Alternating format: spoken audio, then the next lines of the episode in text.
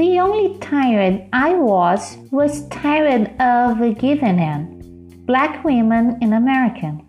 Oxford University Press Academic in www.blogoup.com, December 1st, 2010. Today is the 55th anniversary of Rosa Parks' infamous tent sit during the Montgomery bus boycott.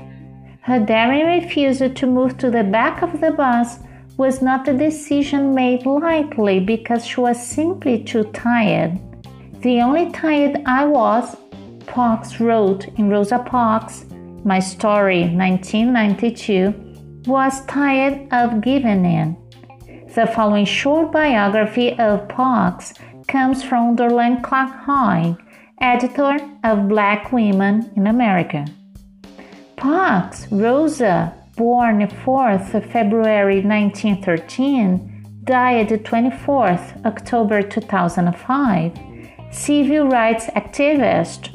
From the moment her photograph was first published in newspaper across America, Parks, with her quiet dignity, has been a symbol for the civil rights movement in this country.